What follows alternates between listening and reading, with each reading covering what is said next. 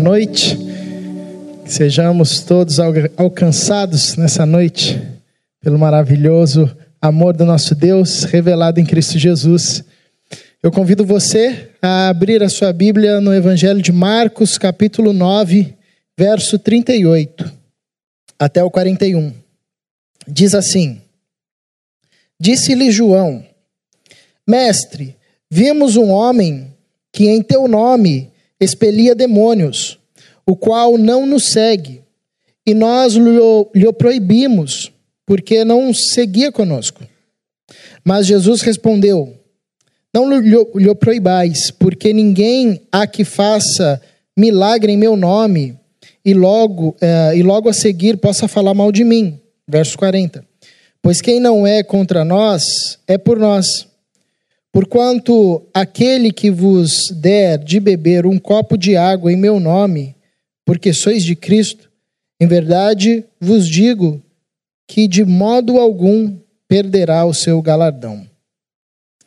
Deus, continue a nos falar ao coração através da tua palavra, que a tua palavra nos seja alimento, nos fortaleça a fé, que o Senhor continue a nos confrontar em áreas que necessitamos de confronto, que o Senhor continue a nos consolar e a nos encorajar em áreas que necessitamos desse teu cuidado e desse teu amparo. Nós reconhecemos os nossos pecados e entramos em tua presença não pelos nossos méritos, mas apegados ao sacrifício, ao mérito do nosso Senhor e Salvador Jesus Cristo por meio dele que nós estamos em tua presença, sem medo, sem vergonha, sem culpa, podendo abrir o nosso coração diante de ti, em comunhão com os nossos irmãos.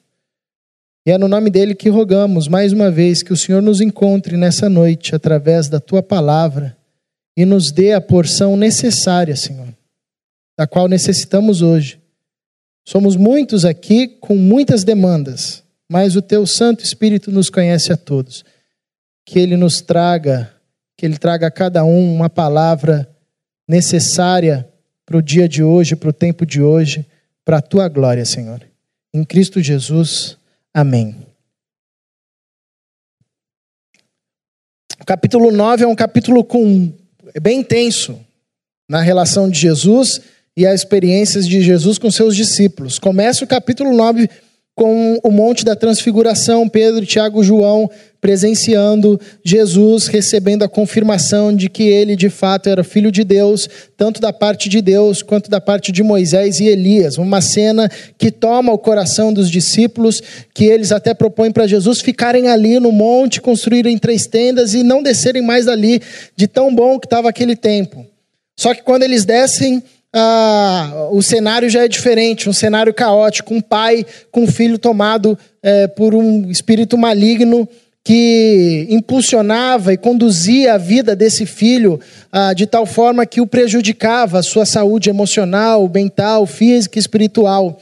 E esse pai, já desgastado e cansado, recorre aos discípulos de Jesus, recorre aos fariseus que estavam ali no pé do monte esperando Jesus voltar com Pedro, Tiago e João, ah, mas ninguém consegue dar conta, nem os discípulos, nem os fariseus, nem os mestres da lei, nem os escribas.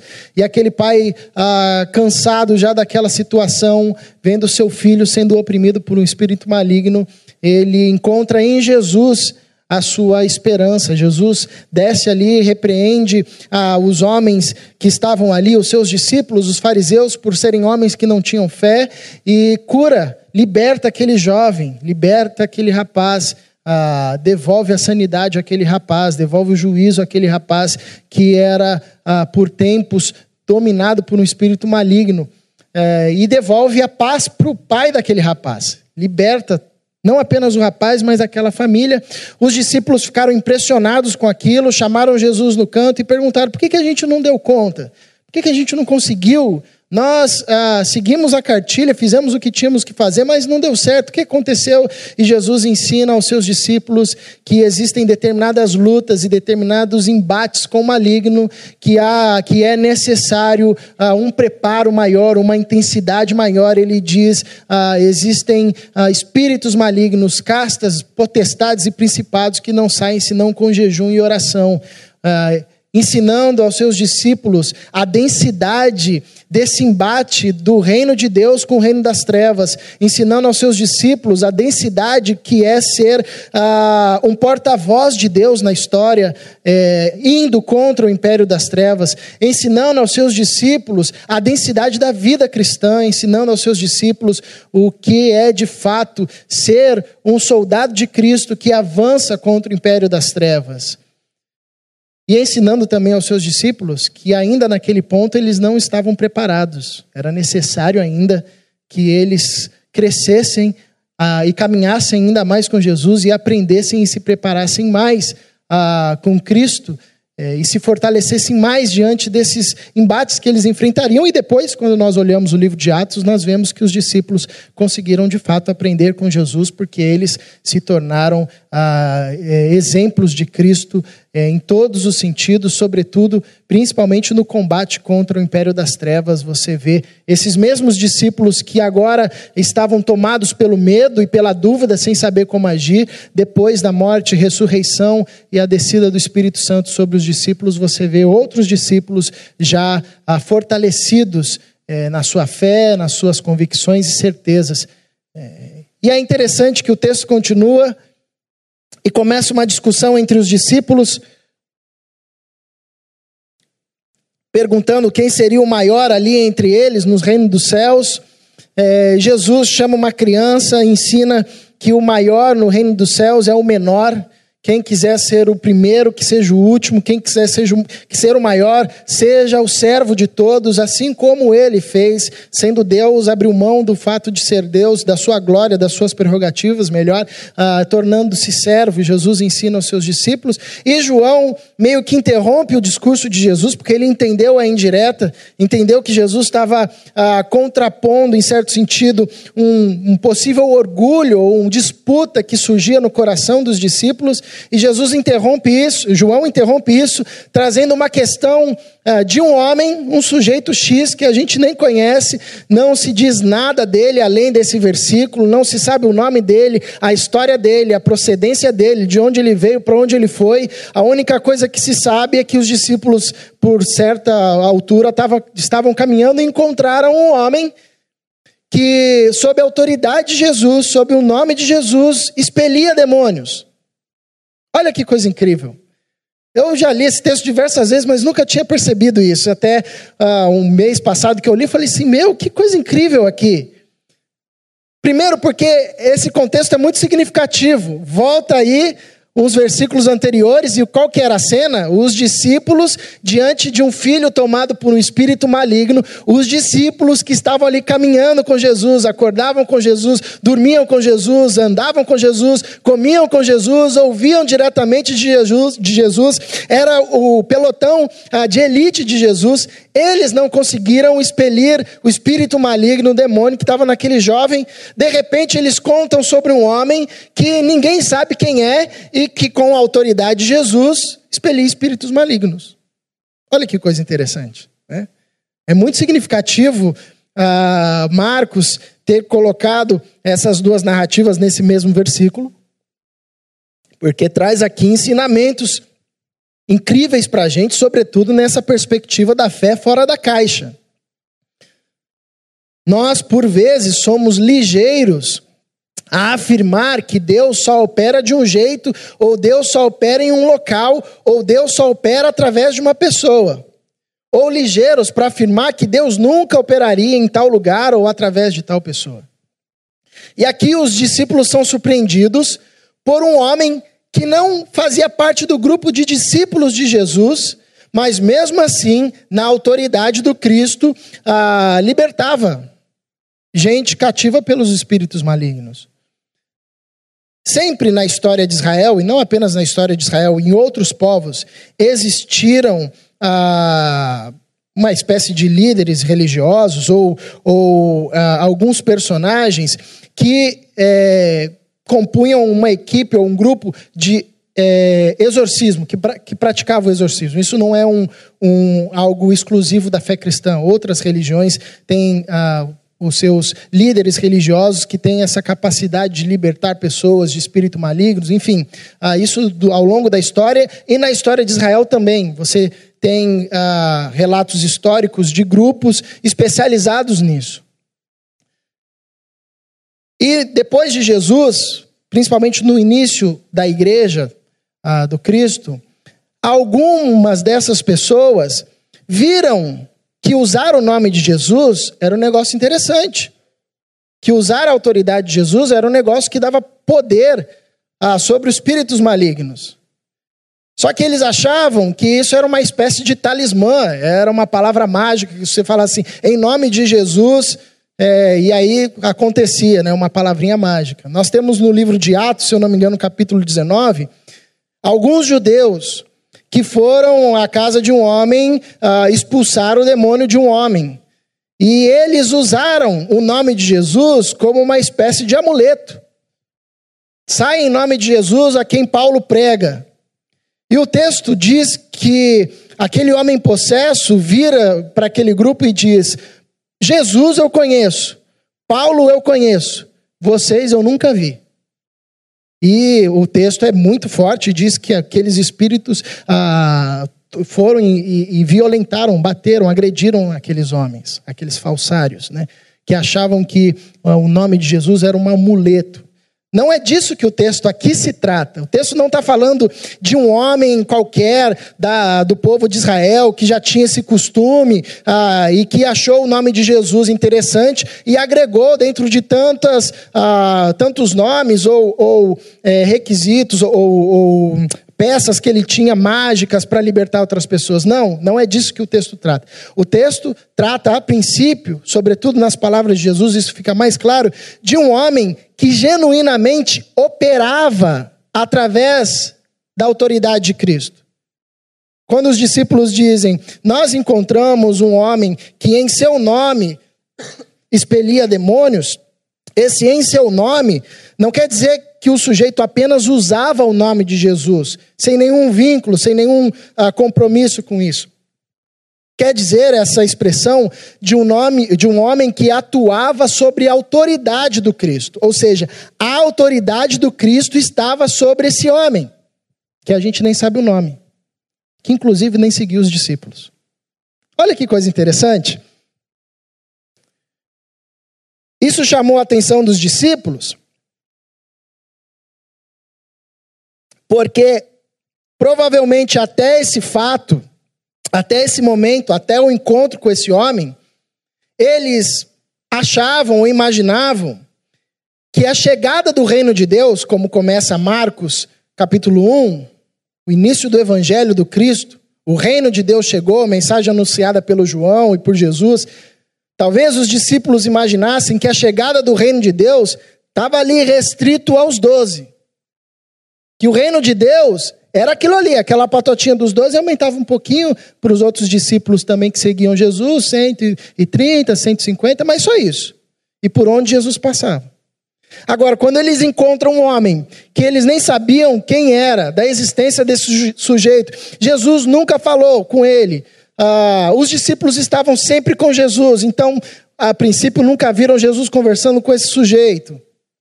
E eles veem esse homem atuando a partir da autoridade do Cristo, assim como eles atuaram quando eles foram em viagem missionária e voltaram felizes da vida, porque até os demônios se, se lhe submetiam à autoridade do Cristo.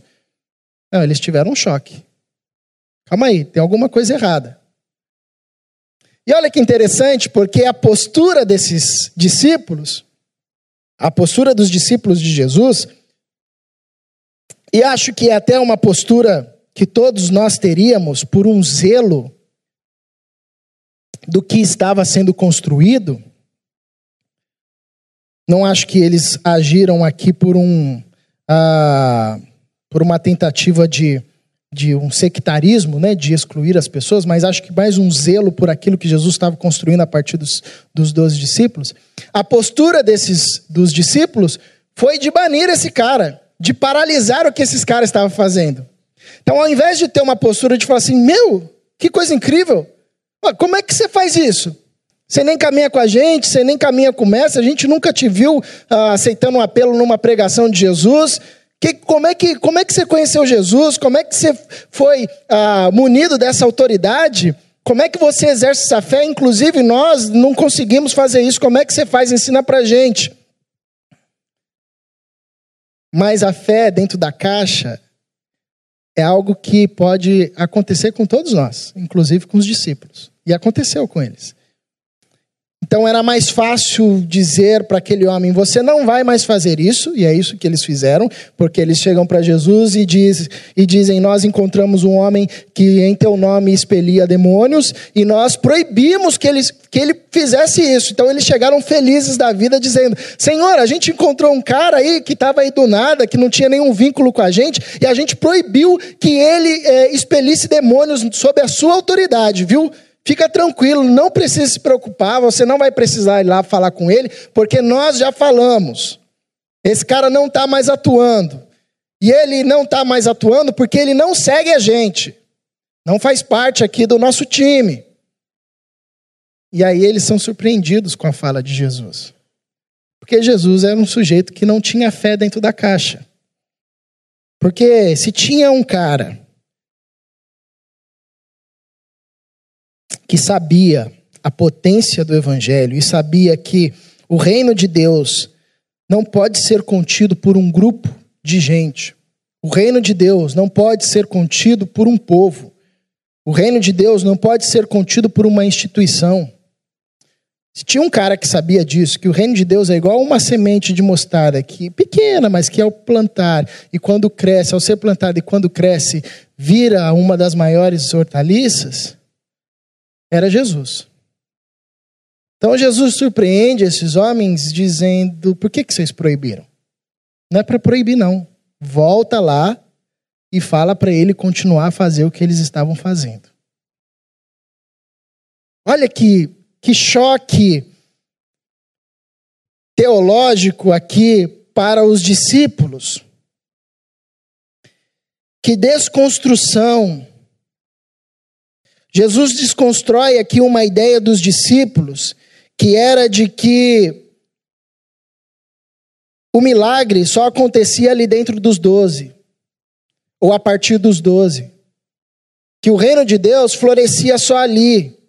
Que as evidências do reino de Deus e libertação de gente dominada por espíritos malignos era uma evidência assim das mais claras da chegada do reino de Deus. É por isso que quando você lê o Novo Testamento, a todo instante você está vendo Jesus libertando gente das mãos do diabo. E quando você lê o Antigo Testamento, você não, quase não tem nenhuma referência a esse tipo de, de uh, manifestação de poder de Deus é porque o reino de Deus chegou e uma das maiores evidências, não a única, mas uma das maiores evidências era essa libertação de gente do reino das trevas. Então, Jesus está desconstruindo uma ideia que já estava ali na cabeça dos discípulos, de que a autoridade do Cristo só funcionava ali, se o sujeito fosse parte dos doze. Se o sujeito fosse ali seguidor do primeiro escalão de Jesus. Ah, nunca que um cara que nem segue a gente vai agir sob a autoridade de Jesus. Mas esse texto e o decorrer dos evangelhos nos ensinam ao contrário. Que tem gente que faz parte dos doze, mas que não agem com a autoridade do Cristo. E tem gente que não fazia parte dos doze, mas que agia a partir da autoridade do Cristo. Sinalizando efetivamente, poderosamente o reino de Deus. Jesus diz: voltem lá. Não, não, não, não é para proibir esse cara, não. Deixa esse cara continuar fazendo o que ele está fazendo, porque ninguém, e aí um outro ensinamento, ninguém que age sobre a minha autoridade, ou, ou seja, ninguém que age sobre o meu nome, não está dizendo apenas de alguém que fala só sobre o meu nome, mas a lógica é alguém que age sobre a minha autoridade. Alguém a quem você vê e reconhece, esse cara age sob a autoridade do Cristo.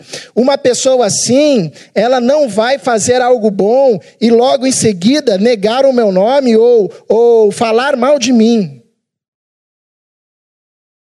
Quando Jesus diz isso, Jesus fala muito mais ainda a respeito desse homem que nós não conhecemos.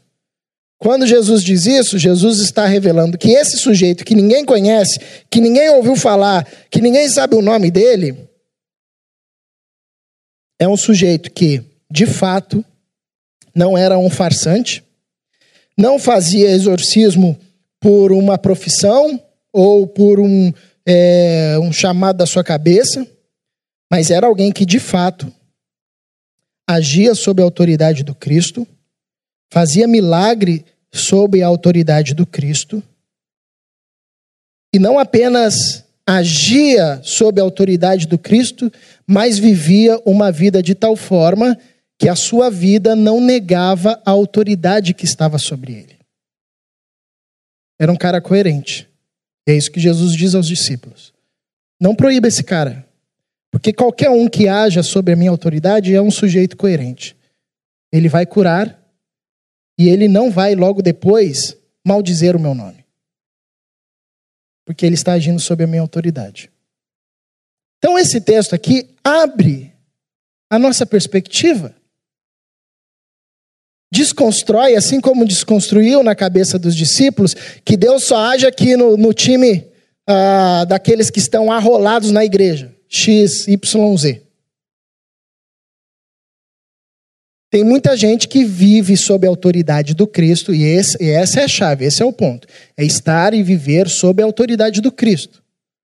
O texto não está dizendo e não dá margem para a gente entender que assim Deus age sobre todo mundo e todo mundo pode ser, é, agir dessa potência, dessa forma, com essa operosidade. Não. O texto está falando de um sujeito que não fazia parte do grupo dos doze, mas vivia a partir da autoridade do Cristo, reconhecendo a autoridade do Cristo e sendo coerente com essa autoridade. Com essa autoridade.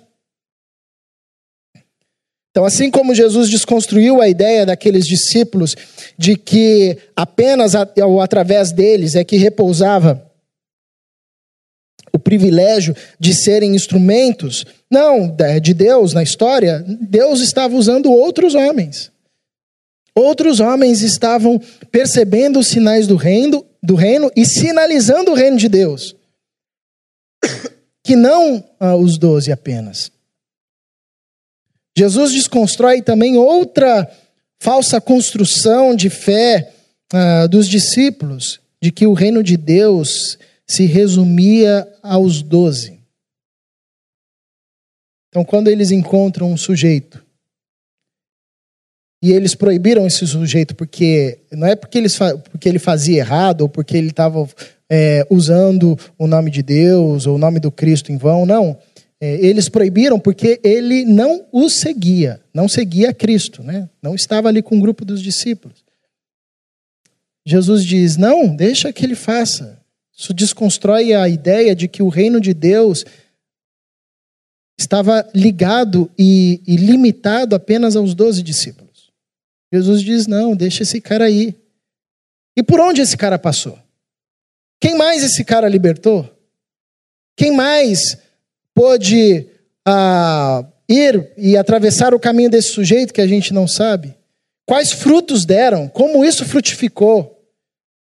Como isso bateu no coração das pessoas que foram libertas?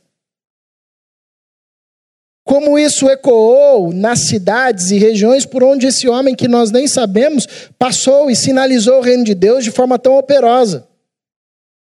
Como isso redundou, para a glória de Deus e para o Cristo. A gente não faz a mínima ideia. Porque essa é a beleza do reino de Deus. Cresce em lugares que às vezes nós nem imaginamos. O reino de Deus é muito maior do que um povo. E Jesus ensina isso, a Bíblia nos ensina quando revela que os gentios também fariam parte da igreja do Cristo, enquanto Israel achava que o reino de Deus era um povo étnico. Não, é muito maior. Tribos, povos, nações, línguas, raças, todos se unirão, cada um na sua diferença, fazendo parte de um único povo. O reino de Deus é muito maior do que um grupo de gente selecionada para caminhar com o mestre. Tem gente anônima fazendo coisas incríveis a partir da autoridade do Cristo. O reino de Deus é muito maior do que uma instituição. Por mais tempo que ela tenha ao longo da história, ou por maior credibilidade que ela goze na sociedade, o reino de Deus é muito maior do que isso. O reino de Deus está florescendo. E nós precisamos compreender essa verdade de que, a despeito de mim, da instituição que eu pertenço, o reino de Deus está crescendo. E quando eu não tenho essa percepção, ou quando eu não consigo compreender isso, que o reino de Deus está para além da nossa denominação, da nossa igreja, a, da minha construção e minha experiência de fé, quando eu vejo o reino de Deus florescendo na vida do outro, eu posso ser um instrumento pra, de tropeço para fazer com que o outro pare. Ou posso achar que o outro não é irmão e é sim um concorrente. Então tenho que disputar com ele. Talvez esse seja um, uma das tristezas do cenário evangélico que nós temos hoje. Nós temos poucas igrejas irmãs e muitas igrejas concorrentes. Pode ser, talvez seja possível, porque a gente começou a nutrir esse pensamento equivocado de que o reino de Deus é isso aqui. Não, ali não tem reino de Deus, não. Ixi, lá não tem reino de Deus. E aí Jesus está falando para a gente: por que, que vocês estão proibindo? Quem é por nós não é contra nós. Quem vive e trabalha e opera sobre a minha autoridade ah, não me nega, não me trai, não fala mal de mim.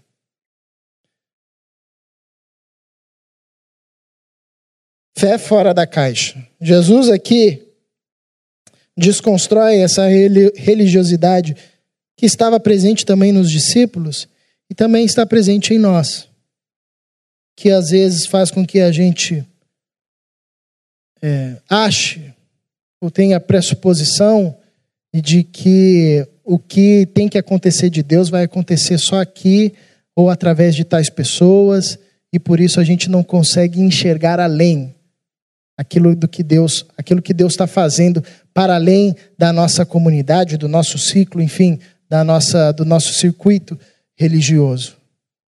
Eu lembro da história de um pastor missionário chamado Ronaldo Lidório. Eu ouvi muito tempo atrás ele foi, trabalhou um tempo na África, fez um excelente trabalho lá, voltou para o Brasil uh, e tinha como objetivo é, alcançar os, os, as tribos não alcançadas do Amazonas, que é um planeta lá dentro, né? E ele conseguiu, através uh, de alguns antropólogos, é, listar seis tribos que não tinha nenhuma presença é, religiosa. Na verdade, seis tribos que, a princípio, eram até desconhecidas, os seus costumes, ah, que tribo que era, a língua que falava. E, porque era muito para dentro da mata. Né? Então, ele pegou o seu equipamento, seu GPS, e foi. Contratou lá, como de costume, é, alguns tradutores, intérpretes, guias, enfim, e foi indo para lá. E é aquela viagem, né? Vai de avião, desce de avião, pega um carro, sai do carro, pega um barco, viaja dias de barco, sai do barco, pega um, um barquinho menor, dias subindo o rio, vai, aí entra na floresta, dias e dias caminhando. Parece que você vai chegar num outro universo, mas aí você chega uh, numa tribo. Ele diz que ele chegou naquela tribo. E aí foi fazendo aproximação, né, de acordo com o treinamento. E quando ele conseguiu ali é, conquistar o direito de ser ouvido, ele começou a falar de Jesus. E para surpresa dele, todo mundo ali já conhecia de Jesus. Só falou assim: como assim vocês? Não, Jesus a gente já conhece. Temos até aqui algumas frações da Bíblia, né? Não sei o quê.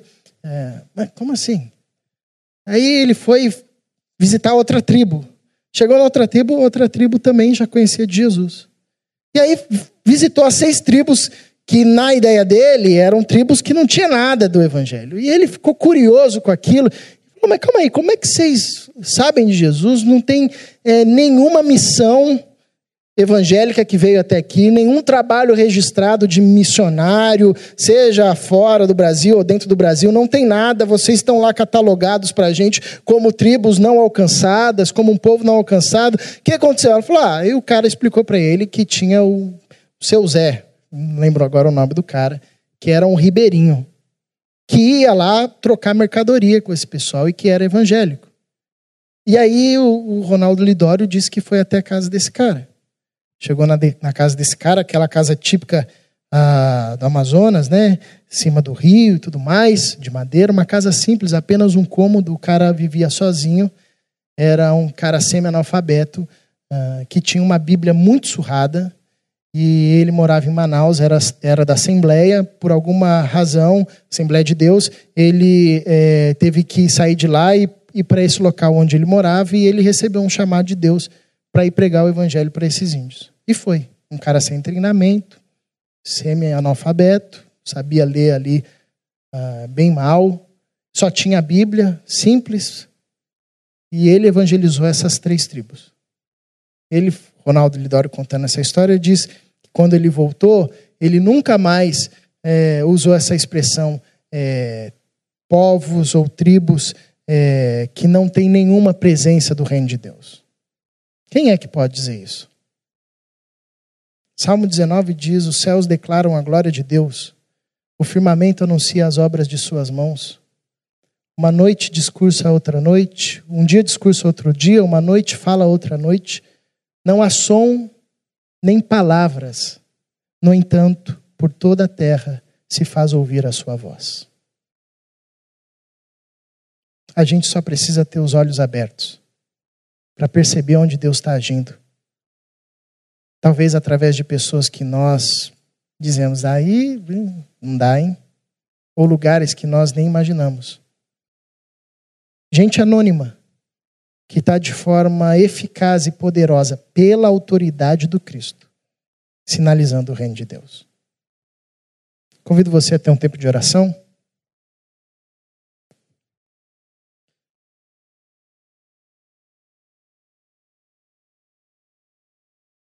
e a descansar, na verdade, de que o maior interessado em fazer Jesus Cristo conhecido é Deus. Você pode ser um cara muito interessado, mas multiplique esse seu interesse pela eternidade. E aí você vai saber um pouquinho do tamanho do interesse de Deus em fazer o seu filho conhecido de todo povo, nação, tribo e língua. E Ele está fazendo. E Ele está fazendo. E nós temos o privilégio de sermos cooperadores. Tudo bem que às vezes nós somos mais atrapalhadores, mas o chamado é para sermos cooperadores.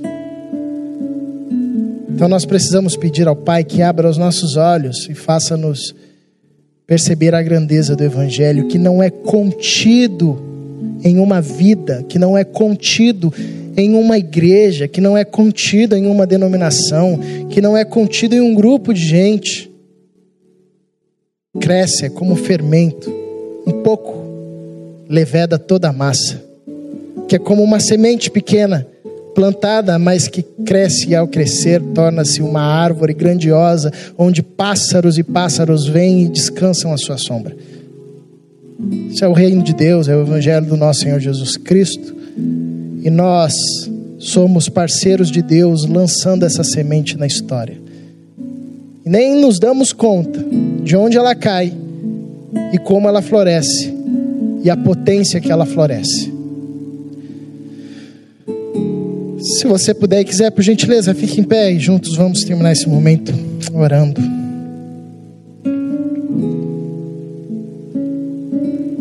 Dá-nos, Senhor, essa consciência de que somos os teus cooperadores, não porque fazemos parte de uma igreja, não porque temos uma cultura religiosa, não porque qualquer outra coisa, mas somos os seus cooperadores, porque a autoridade do Cristo repousa sobre nós. Não é pela nossa força que sinalizamos o reino de Deus não é, não são as nossas habilidades que sinalizam o teu reino, mas é a autoridade do Cristo que recai sobre nós. A unção do Cristo que está sobre nós, que nos levanta como testemunhas. É o teu Santo Espírito que habita em nós, que nos faz testemunhas do Senhor. Isso não tem a ver com a denominação que estamos, com a igreja que estamos, com o local que frequentamos, com a família que pertencemos, com o conhecimento que temos ou não. Isso tem a ver com o teu Santo Espírito que faz morada em nós. Abra os nossos olhos, faça-nos perceber, irmãos e irmãos nossas, que pela autoridade do Cristo, mesmo não tendo rótulos religiosos, são operosos no teu reino. Faça-nos enxergar, irmãos e irmãs nossas, que mesmo estando em denominações com doutrinas diferentes, mas estando sob a autoridade do Cristo, são irmãos e irmãs nossas, que atuam e são operosos no teu reino, chamados também para serem cooperadores no teu reino. Não permita que o nosso olhar seja um olhar de bairro, de gueto, não permita que o nosso viver seja um viver sectário, exclusivista. Livra-nos da arrogância de achar que o seu reino chega quando a gente chega. Livra-nos da arrogância de achar que o Senhor fala com alguém somente quando a gente fala. Tua palavra diz que o Senhor está falando, que a tua palavra está ecoando por toda a terra e não tem nenhuma voz, não tem nenhuma palavra, mas por toda a terra se faz reconhecida a tua existência, a tua glória e o teu poder. Ensina-nos que somos instrumentos. Ensina-nos na beleza de vivermos sob a tua autoridade, de servirmos sob a tua autoridade, reconhecendo que o maior interessado em salvar pessoas é o Senhor mesmo que deu o seu único filho, esvaziou das suas prerrogativas, serviu, padeceu morte de cruz e hoje vive e tem nome sobre todo nome, para que ao som do nome do Cristo se proste todo o joelho no céu, na terra e debaixo da terra. E é sob essa autoridade que nós vivemos, e é nessa autoridade que nós continuamos a caminhar, identificando os sinais do teu reino ao nosso redor e dizendo: "Tá vendo? Isso é o reino de Deus. Olha, isso é o reino de Deus. Isso, essa bondade é reino de Deus, esse ato de amor é reino de Deus, essa verdade é reino de Deus. Ensina-nos a viver assim. E a partir desse olhar, sermos operosos sob a sua autoridade, independente das placas e rótulos que carregamos mas única e exclusivamente da essência do poder daquele que opera em nós, Cristo Jesus, o nosso Senhor e Rei. Em nome dele aqui oramos. Amém.